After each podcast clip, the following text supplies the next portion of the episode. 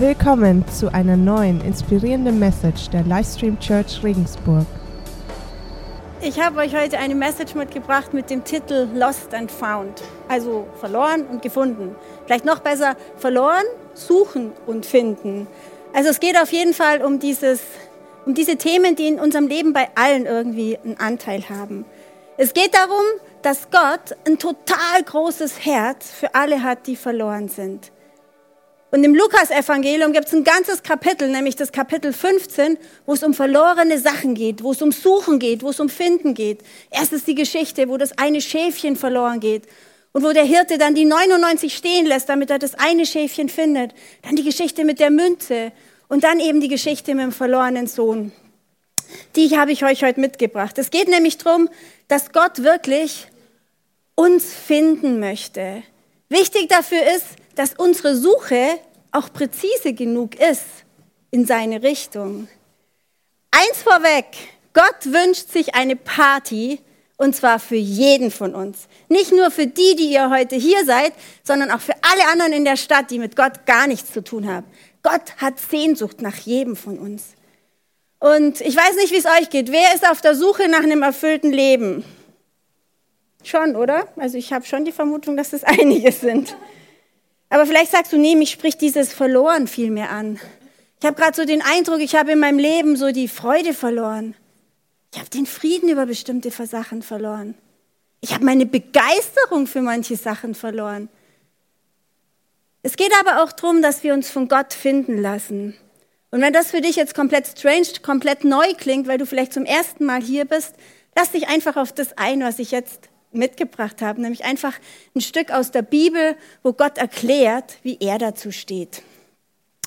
Also es geht um die Geschichte vom verlorenen Sohn. Du sagst jetzt vielleicht, du liebe Güte, das ist ja so ein beliebtes Predigtthema, habe ich schon hundertmal gehört. Mir ging es eigentlich ähnlich und trotzdem hat es mich die Woche jetzt dauernd wieder angesprungen und ich, hatte, ich konnte nicht anders als darüber eine Message machen. Und viele Sachen darin sind mir auch nochmal ganz neu bewusst und total wertvoll geworden und ich hoffe, dass es euch ähnlich geht. Okay, also wer eine Bibel dabei hat, kann die gern aufschlagen. Ansonsten haben wir das natürlich hier am Screen. Es geht also um diese Geschichte vom verlorenen Sohn. Wir lesen die zusammen und ich sage immer mal ein bisschen was dazu.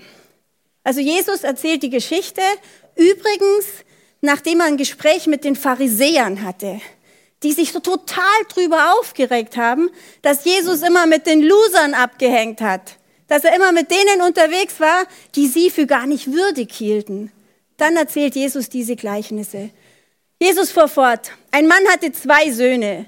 Der Jüngere sagte zu ihm, Vater, gib mir den Anteil am Erbe, der mir zusteht. Da teilte der Vater das Vermögen unter den beiden auf. Wenige Tage später hatte der jüngere Sohn sein ganzes Anteil verkauft und zog mit den Erlös in ein fernes Land. Interessant finde ich, da steht am Anfang, Vater, gib mir. Das ist ja schon so ein ganz schön rebellisches Verhalten. Und einen noch lebenden Menschen nach einem Erbe zu fragen, wäre, glaube ich, auch heute schon eine ganz schöne Unverschämtheit.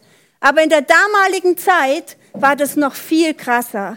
Das war so richtig respektlos, gar keine Achtung da und es war verletzend. Aber dem jungen Sohn ging es erstmal um sich. Ich will, ich will was von der Welt sehen. Mir wird's hier zu eng, ich will raus. So geht's los. Der Vater finde ich auch interessant, der gibt's ihm. Also ich meine, der war sicher sehr traurig, aber er gibt's ihm. Und dann ist der Sohn also in die Welt gezogen. Dort lebte er in Saus und Braus und brachte sein Vermögen durch. Also zu diesem Thema Saus und Braus, da könnt ihr euch jetzt euer eigenes Bild machen. Es könnten irgendwelche Trinkgelade gewesen sein, ausschweifige Partys, das könnten Frauengeschichten, das könnten äh, Spielcasinos, ganz egal. Er hat sein Geld verprasst. Er hat seine Erfüllung an Orten gesucht, wo er sie nicht finden konnte oder nur ganz kurzfristig finden konnte. Weil wenn wir unsere Erfüllung zum Beispiel auf Partys suchen, dann finden wir sie nicht wirklich. Dann haben wir am nächsten Tag einen Kater und planen schon wieder, wann wir die nächste Party finden, weil wir einfach keine Erfüllung finden. Wir werden dort nicht satt. Ein gängiges Modell heutzutage Erfüllung zu suchen ist auch Karriere machen. Man setzt sein ganzes Leben, alles was man hat an Zeit in seinen Job und möchte einfach hoch hinauf auf der Karriereleiter. Die Joyce Meyer hat mal gesagt, so mancher hat dann oben auf der Karriereleiter gemerkt, dass die Leiter am falschen Gebäude steht. Weiß nicht, wie es euch geht, aber Wenn man zum Beispiel den Job zu seinem Lebensinhalt macht und die Firma geht pleite und ihr werdet entlassen, dann war das das falsche Lebensgebäude oder dann war das falsche Karrieregebäude. Also wenn wir unsere Erfüllung an vielen verschiedenen Orten suchen, müssen wir echt aufpassen, wo können wir eigentlich wirklich Erfüllung finden. Auf jeden Fall, dieser junge Sohn hat sie nicht gefunden, weil es geht dann weiter. Als er alles aufgebraucht hatte, wurde es jenes Land von einer großen Hungersnot heimgesucht. Da geriet auch er in Schwierigkeiten. In seiner Not wandte er sich an einen Bürger des Landes und dieser schickte ihn zu den Schweinehüten auf seine Felder. Er wäre froh gewesen, wenn er seinen Hunger mit den Schoten, die die Schweine fraßen, hätte stillen dürfen. Doch selbst davon wollte ihm keiner was geben. Das ist eine krasse Nummer, weil für Juden, und das spielt in, äh, zur Zeit von Jesus bei den Juden, für Juden waren Schweine ganz unreine Tiere. Juden haben tunlichst vermieden, in Kontakt mit Schweinen zu kommen, weil dann waren sie unrein. Und Schweinehüten war so ziemlich das Unterste, was man machen kann.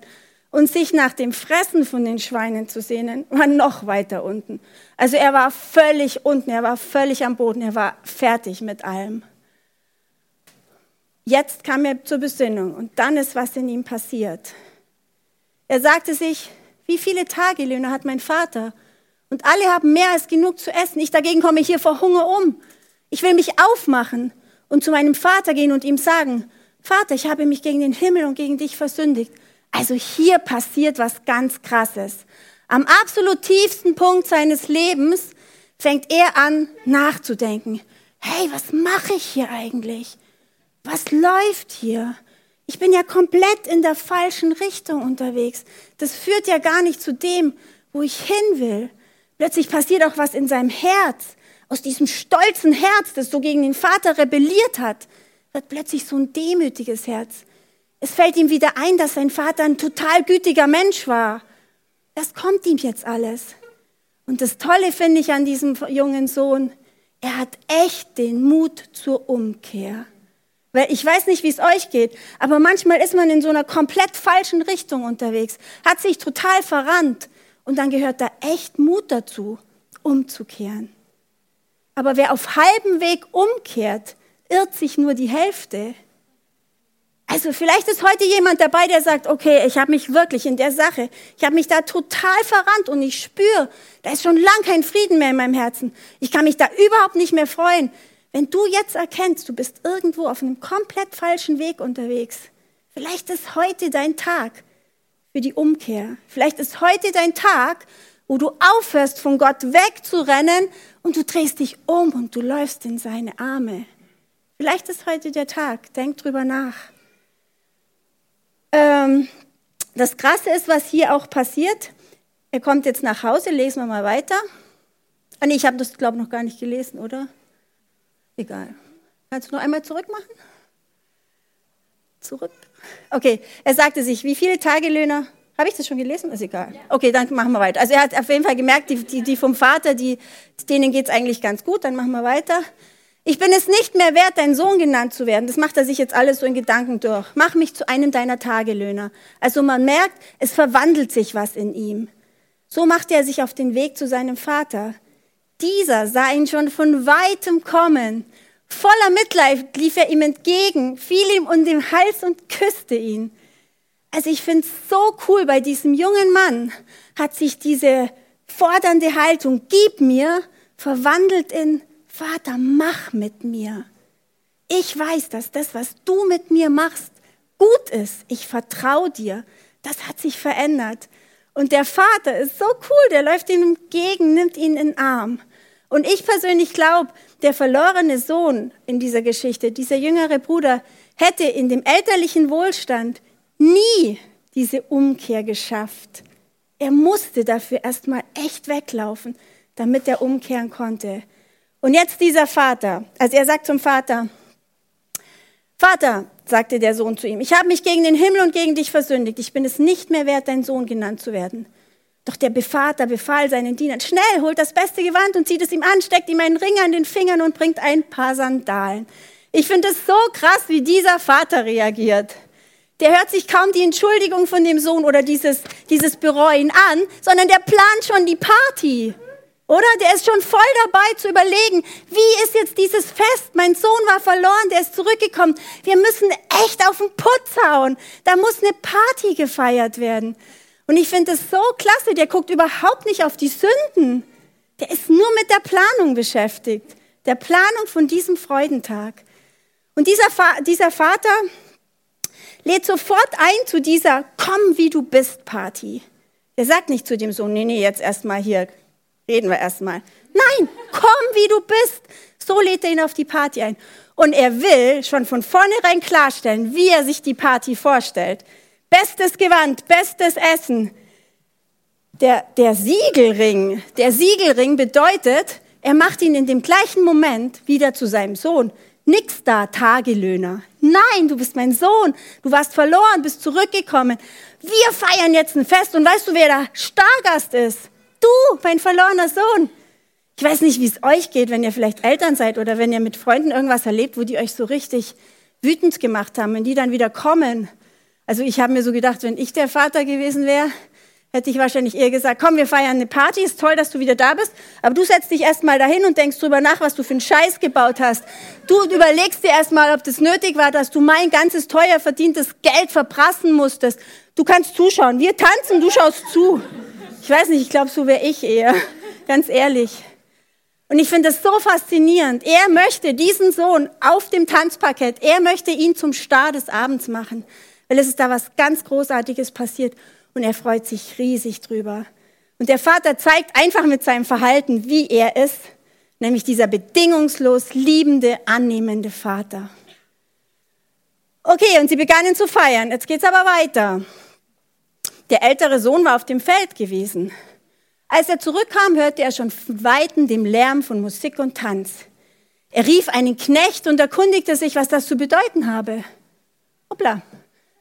Dein Bruder ist zurückgekommen, lautete die Antwort. Und dein Vater hat das Mastkalb schlachten lassen, weil er ihn wohlbehalten wieder hat. Wie? Mein Bruder ist zurückgekommen und deshalb feiern die da jetzt eine Party? Das kann ja wohl nicht der Ernst sein. Der Bruder ist erstmal stinkesauer. Er geht gar nicht da rein. Das ist total oft, wenn wir wütend sind, wenn wir nicht vergeben können, dann schließen wir uns in den Käfig und schließen uns aus von der Party. Kennt ihr das? Wir schließen uns aus, weil wir in unserem Saft kochen. Wir wollen gar nicht mitfeiern. Und das ist auch ganz oft so ein Zeichen von, ich denke mal, wir, also diejenigen, die schon länger mit Jesus unterwegs sind, die sind gefährdeter dieser zweite Bruder zu sein. Die sind gefährdet, da zu gucken, ob alle alles richtig machen nach dem Gesetz.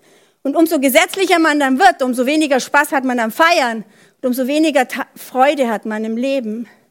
Aber ich glaube, das geht am Evangelium vorbei. Also ich glaube schon, dass es an uns liegt, Gottes Gesetze zu halten, aber aus dieser Herzenshaltung, dass wir wissen, es ist ein liebender Vater und alles, was wir haben, ist von ihm geschenkt.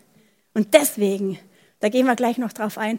Aber auf jeden Fall, der konnte gerade nicht mitfeiern. Und der ist auch nicht reingegangen. Der ältere Bruder wurde zornig und wollte nicht ins Haus hineingehen. Da kam sein Vater heraus und redete ihm gut zu.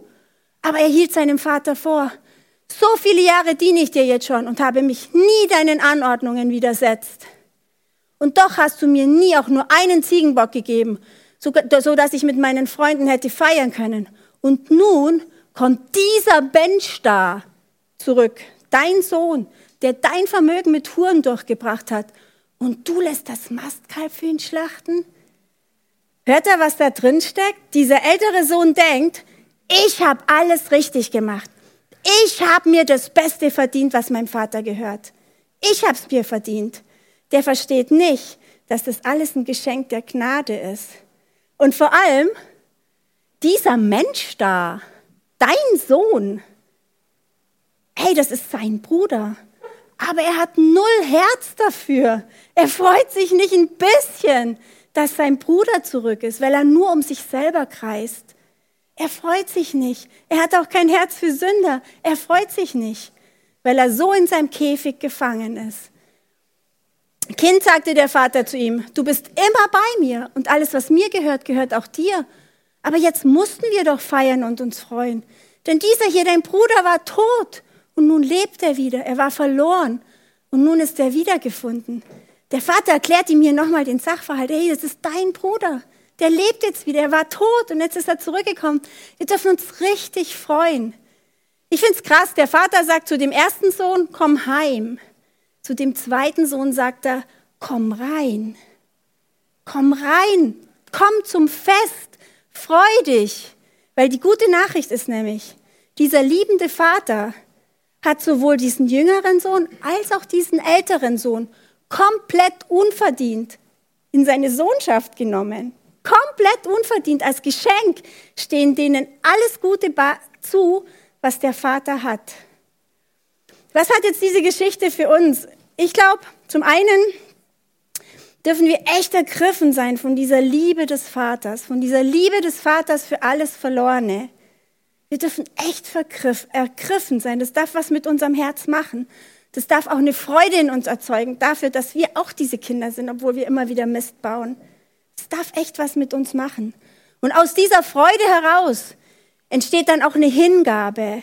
Eine Hingabe, teilzunehmen an dieser Suche Gottes nach allen Verlorenen. Ich habe euch eine Geschichte mitgebracht, also nicht eine Geschichte, sondern eine wahre Begebenheit. Es spielt ungefähr so um 1600 rum. Da war da ein Maler, der hieß Domenico Feti. Und der hatte in seinem Atelier ein halb fast fertiges Altarbild stehen. Und zeitgleich hat er ähm, eine Zigeunerin, ein spanisches Modell, also eine dunkelhaarige Frau mit rotem Kleid gemalt. Und die musste öfter zu ihm ins Atelier kommen und halt Modell sitzen. Und diese junge Frau war öfter da und hat immer wieder auf dieses Altarbild geguckt. Und irgendwann hat sie dann gesagt, sag mal Meister, was, warum muss dieser Mensch so gequält werden? Es hatte die Szene von der Kreuzigung von Jesu. Und irgendwann war der Domenico Feti dann fast fertig mit ihr und sie war das letzte Mal da zum, zum Modell sitzen. Und dann hat sie zu ihm gesagt, Meister, du musst ihn wohl sehr lieb haben, wenn er das alles für dich getan hat. Er hat, ihm, er hat ihr nämlich vorher das Evangelium erklärt und dass Jesus für unsere Sünden, für die Sünden der ganzen Welt diesen teuren Preis bezahlt hat. Und sie hat gesagt, du musst ihn wohl sehr lieb haben, wenn er das alles für dich getan hat. Und dieser Domenico Feti ist dann total nachdenklich geworden und hat gedacht, der hat ja voll recht, ich müsste ihn total lieb haben.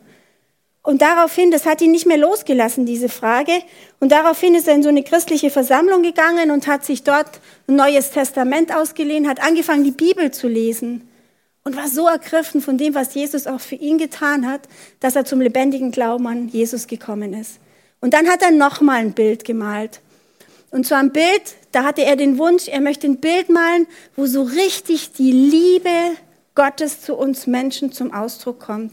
Ich habe euch das Bild mitgebracht. Ihr müsst denken, es ist im 16. Jahrhundert. Also, ich habe euch das Bild mitgebracht. Und unten an dem Bild steht, das tat ich für dich. Was tust du für mich?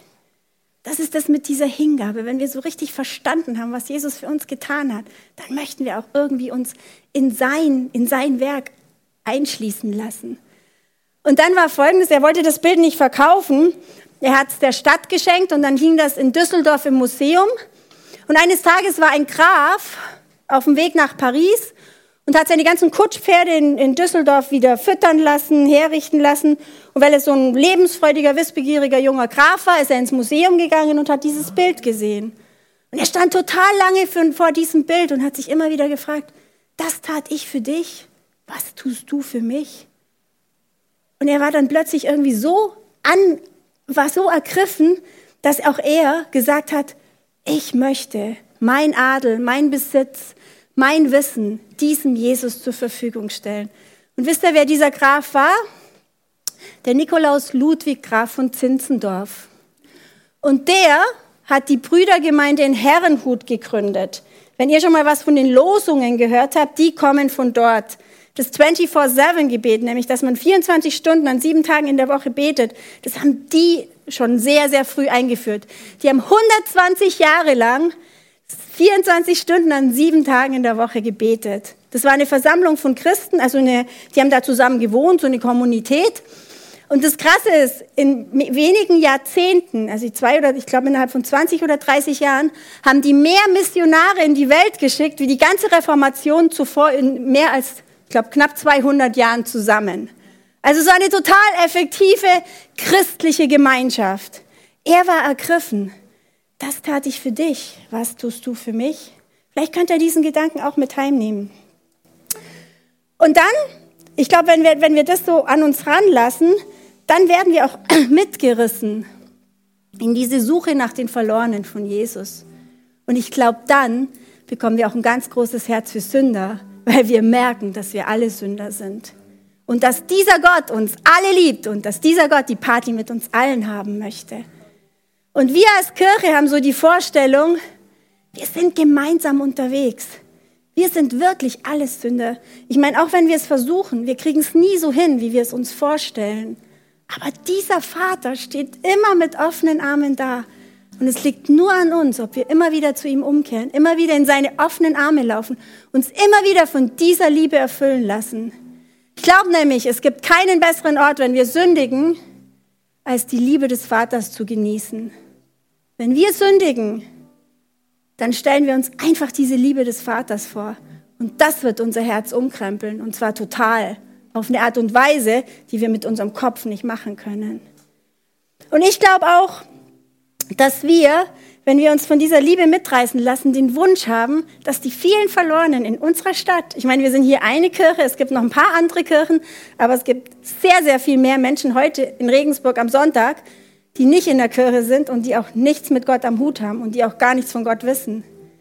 Ich glaube, das ist dann auch irgendwie so der drängende Wunsch in uns, dass wir uns auf Gottes Suche mit auf den Weg machen, uns mitreißen lassen, gucken, wo können wir an seinem Reich mitwirken. Ich glaube, das passiert in uns, wenn wir uns wirklich mal diese Liebe so bildhaft vorstellen. Und wir wollen unser Leben dann wirklich auf dieser Gnade gestalten, auf diesem Wissen, dass uns alles geschenkt ist und nichts verdient. Okay, und nochmal, ganz wichtig, Gott will alle auf der Party. Wirklich alle. Und er will, dass wir tanzen, er will, dass wir Freude haben. Und wenn wir das richtig verstehen, können wir nicht anders reagieren.